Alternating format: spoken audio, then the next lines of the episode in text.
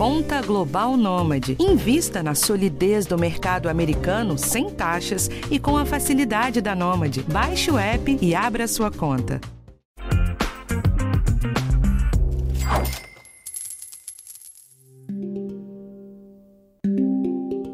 Angústia, ansiedade, perda de sono, esses são alguns sintomas de uma pessoa estressada. E sabe qual é a principal preocupação do brasileiro que deságua nesse estresse? Dinheiro. Essa foi a resposta de três em cada quatro entrevistados de uma pesquisa exclusiva cedida aqui para o podcast, que eu detalho para vocês no episódio de hoje. Eu sou Rafael Martins e esse é o podcast Educação Financeira do G1.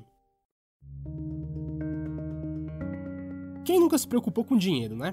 Mas os dados que eu trago no episódio de hoje mostram como que é dura essa realidade e o tamanho do impacto que ela tem na nossa vida. A Fintech 11 fez uma sondagem com 1.603 trabalhadores de carteira assinada sobre estresse financeiro como eu falei antes, 74% dos entrevistados disseram que o dinheiro é a sua maior preocupação. É maior que a preocupação com a família, que teve 60% das respostas, com a saúde, que teve 57%, e com o trabalho, que teve 44%. E são vários os outros dados preocupantes dessa pesquisa. 42,7% dizem que a renda atual apenas cobre os gastos mensais, ou seja, não sobra nada no fim do mês. E para 33,7% não cobrem nem os gastos. E vale notar que a gente está falando aqui de pessoas assalariadas, né, com emprego formal, que geralmente tem uma renda mais alta do que os informais. E a 11 pesquisou também os efeitos dessa situação no cotidiano das pessoas. 54% disseram que tem perda de foco pensando nas preocupações financeiras. 20,3% relataram mau humor e impaciência com os colegas de trabalho, também por conta das finanças. E quase 60% têm impactos no sono por causa do dinheiro. Além disso, 71% relataram sensação de ansiedade, 58% de desânimo e 45% de medo do futuro. Bom, essa pesquisa tem muitos dados, muitos deles muito interessantes para você entender o impacto do dinheiro na nossa vida. Então já tem uma matéria prontinha no G1 para você, com todos eles elencados bonitinhos. Mas eu conversei com a Ana Paula Neto da 11 aqui para o podcast para explicar um pouquinho desses impactos dos resultados dessa pesquisa para vocês. E depois eu converso com a planejadora financeira Paula Basso para a gente tentar resolver um pouco dessa angústia na hora de se organizar financeiramente, tá bom? Eu começo com a Ana, vamos nessa.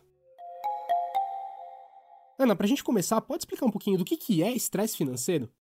É, quando a gente fala de saúde, né, tanto saúde financeira, saúde física, a gente pode falar é, é, como se fossem doenças atreladas a isso, né? E o estresse financeiro nada mais é, né, se a gente pode fazer uma analogia, é, é uma doença né, é, é atrelada ou relacionada à nossa saúde financeira. Então, é, assuntos relacionados a dinheiro, né, ou a falta de dinheiro, ou a falta de organização, a falta de projeção, ele causa um estresse, ele causa é, algo negativo na nossa saúde financeira e, consequentemente, atinge aí nossa saúde física, mental, emocional, saúde social. Tá, e qual que foi a conclusão central da pesquisa? É, o mais importante, né, o ponto central, é mostrar o quanto que a saúde financeira impacta diretamente na nossa saúde, de forma geral. Nós fizemos essa mesma pesquisa o ano passado e a gente estava no auge da pandemia. E mesmo nessa situação, a gente está enfrentando um problema gravíssimo de saúde, é, o estresse financeiro, a, a, saúde financeira era mostrada como primeiro, né, primeiro lugar em preocupação. O dinheiro hoje é a principal fonte de preocupação dos brasileiros.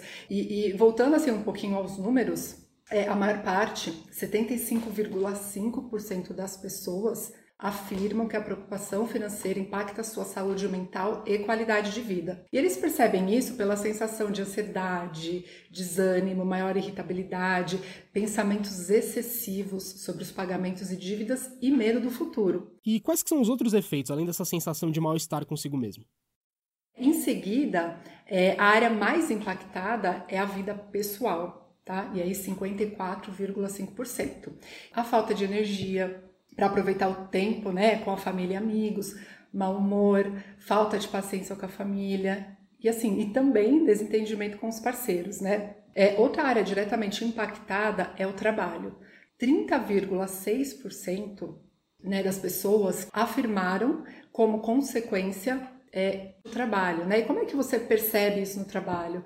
Perda do sono, perda do foco, mau humor, impaciência com os colegas e perdas né, na hora de trabalhar, perdas em horas de trabalho, porque você usa a sua hora de trabalho para resolver pendências financeiras ao longo do dia, né? Então, dados esses números, a gente consegue concluir que o estresse financeiro, a saúde financeira, impacta de forma significativa na saúde física, mental e social. Ana, mas vocês identificaram quais são as raízes do problema? O que, que impacta mais? É a falta de renda, a desorganização?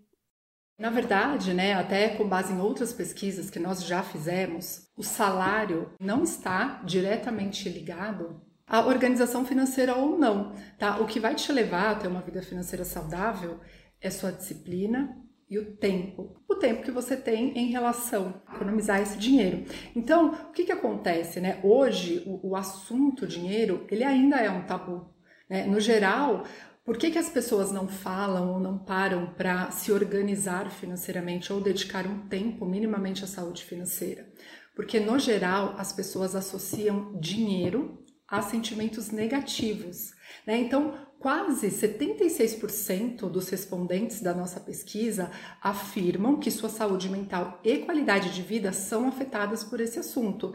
E é uma tendência natural do ser humano se afastar daquilo que é negativo, né, do que te faz mal. Então, as pessoas que têm essa percepção negativa em relação ao dinheiro preferem viver em negação, sabe? Prefere não ver o que está acontecendo, é, é, não se aproximar disso, porque afinal de contas isso traz um sentimento negativo.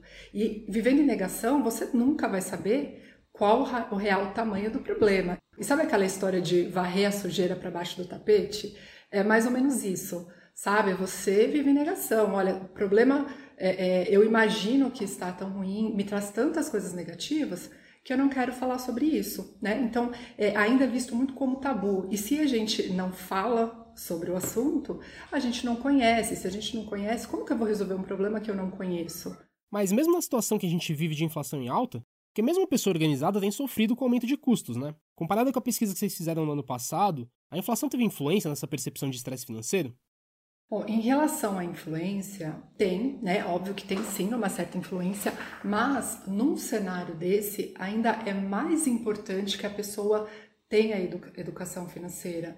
É mais importante ainda que a pessoa saiba o quanto ela ganha e quanto ela gasta. E mais de, vai além, não saber o quanto você gasta, mas como você gasta esse dinheiro, para onde ele está indo, né? Embora pareça óbvio, Muita gente não faz isso, muita gente não tem essa consciência, né? Então, no momento que a gente está enfrentando aí de inflação alta, né, que realmente muita gente não teve a sua renda corrigida, não teve o seu poder de compra atualizado, então agora mais do que nunca é importante que você faça controle do seu orçamento, tá? E o que a gente percebe de diferença entre os anos, tá, é que, e de novo, né, é, embora a gente tenha feito a primeira versão da pesquisa na pandemia, é, a ordem não mudou. A preocupação financeira, o estresse financeiro, assim como há um ano atrás, ainda continua sendo é, é, a maior preocupação do brasileiro, tá? Em momentos de alta de inflação ou não. Ana, então com tudo que a gente conversou, que dicas que você daria para a pessoa diminuir essa preocupação ou pelo menos controlar esse sentimento? É, o ponto chave aqui Planejamento. Você precisa ter o seu planejamento financeiro em dia. Saiba é, qual é o movimento que o seu dinheiro faz. Entenda para onde ele vai a gente nem percebe, mas de repente seu dinheiro está indo para um local que não faz mais sentido, não tem absolutamente nada a ver com o seu momento de vida. Né? O segundo passo é revisite esse orçamento. Né? É, é, a gente gosta muito de falar né, nas nossas consultorias e no planejamento que é importante que você faça esse planejamento de preferência para o ano. Né? E é, é, junto com isso, que você faça é, é, é uma planilha em conjunto com o realizado. Né? Então, em resumo, é faça o planejamento e compare mês a mês com o que efetivamente aconteceu. Porque é muito comum, né, as pessoas ou as poucas pessoas que tentam fazer esse controle, a pessoa primeiro gasta e depois joga na planilha. E ela simplesmente verifica que não deu. Né? E outro ponto importante do planejamento é para você entender mesmo, determinar metas, ver se tudo que você está gastando hoje faz sentido. E quando assim, eu acho que é muito importante também falar é, que quando a gente fala de planejamento financeiro, a gente não fala só sobre investimento. Né? Pode ser que a pessoa esteja no momento de vida que ela não consegue guardar absolutamente nada. Isso pode acontecer, né? Porque não basta você ser organizado. Então, se de repente você está num momento que você não consegue guardar, não tem problema. Né? Você pode conversar, falar é, sobre o seu dinheiro, no sentido, por exemplo, de fazer gestão das suas dívidas né? Ver se a dívida que você tem hoje, de repente você pode trocar por uma dívida mais barata, fazer com que ela caiba no seu orçamento, né? Então, quando a gente fala de planejamento de saúde financeira, a gente não está falando só sobre investimento. A gente está falando sobre investimento, sobre empréstimo, sobre financiamento, sobre orçamento pessoal, né? A gente está falando sobre futuro, sobre aposentadoria, a gente é, é, muito amplo. E lembrar que não é só quem tem um salário alto ou só quem tem dinheiro sobrando que tem que cuidar das finanças. Não é. O dinheiro ele tem que te propor é, é, felicidade, é, ele tem que te propor uma segurança, tranquilidade e não o estresse que a gente vê que acontece hoje com a maioria das pessoas. Eu volto já com a conversa com a Paula Basso.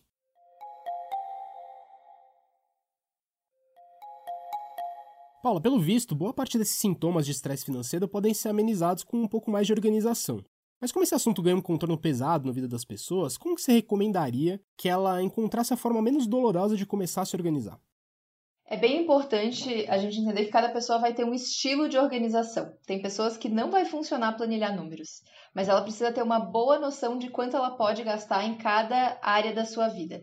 E tirar esse peso de que tudo tem que ser planilhado é muito importante, porque tem pessoas que desistem antes mesmo de começar, porque dizem assim, cara, eu não sou organizado para isso. Então, quando você olha a sua renda e você para, pelo menos se dedica ali uma ou duas horas para pensar quanto que eu tenho de obrigações em cada área da minha vida, isso já começa a dar um bom norte de forma que uma vez por mês, pelo menos, ou uma vez a cada 15 dias, essa pessoa vá avaliando se ela ultrapassou demais ou se ela está respeitando esse limite.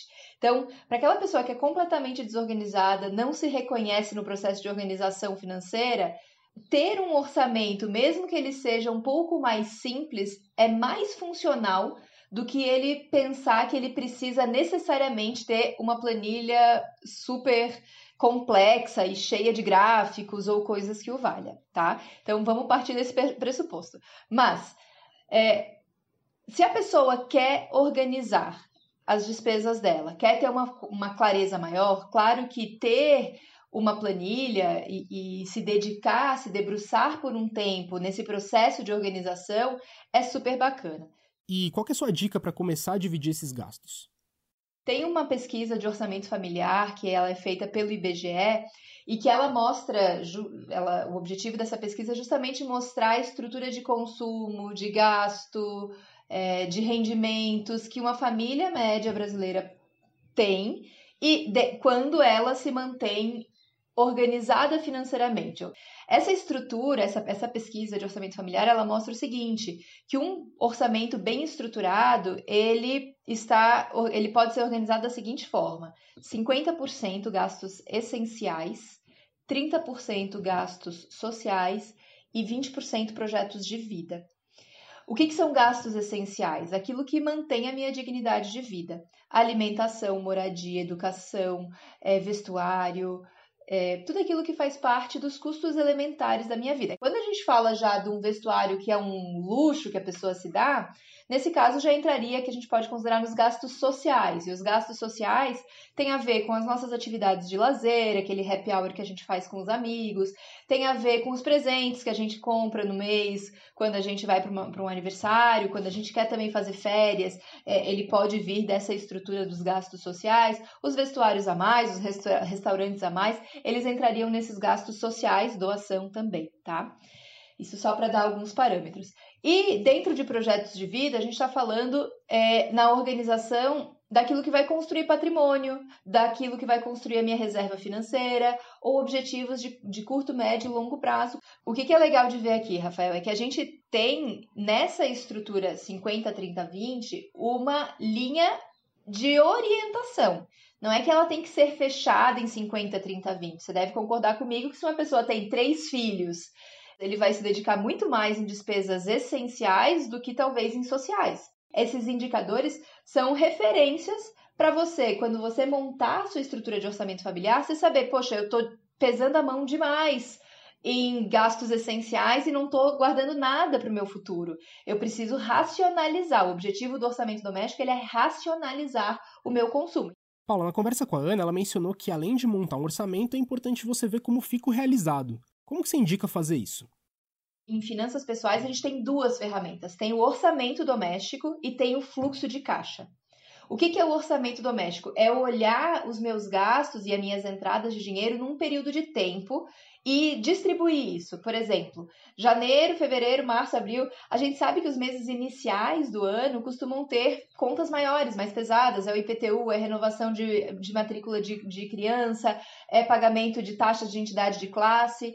Só que esses são gastos que, apesar de aparentemente pesarem no bolso, a gente sabe que vai ter em algum momento. Então, quando eu estruturo isso em um orçamento, eu consigo entender quanto que eu tenho valores mais altos é, para desembolsar, né? E eu consigo planejar isso. Então, se eu sei que de repente em janeiro eu vou ter que desembolsar um tanto a mais, vamos supor, R$ 1.200 a mais naquele mês, se eu distribuir e me organizar ao longo do ano para guardar R$ reais por mês, quando você chegar lá no, no início do ano para pagar essas contas, você já tem o dinheiro para pagar à vista e você não vai sofrer tanto com o desembolso de uma vez só ser R$ 1.200. 100 reais por mês se torna muito mais tangível e factível do que você guardar é, mil, você ter que usufruir de R$ 1.200 num único mês, concorda? Então, o orçamento dá esse mapa de, de entradas de recursos e de, e de gastos que eu tenho, e o fluxo de caixa vai me dando o acompanhamento de como de fato está acontecendo esses meus gastos. Então, é como se fosse o orçamento um previsto e o fluxo de gasto um realizado.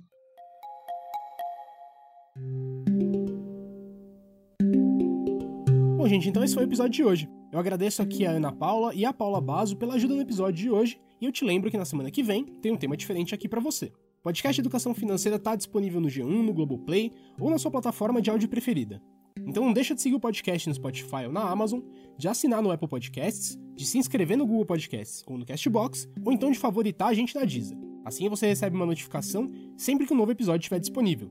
E não deixa de avaliar o podcast na sua plataforma preferida. Isso ajuda bastante nosso conteúdo a chegar para mais gente. Eu sou Rafael Martins, eu assino o roteiro desse episódio e a edição é do Gabriel de Campos. Um abraço para você e até a próxima.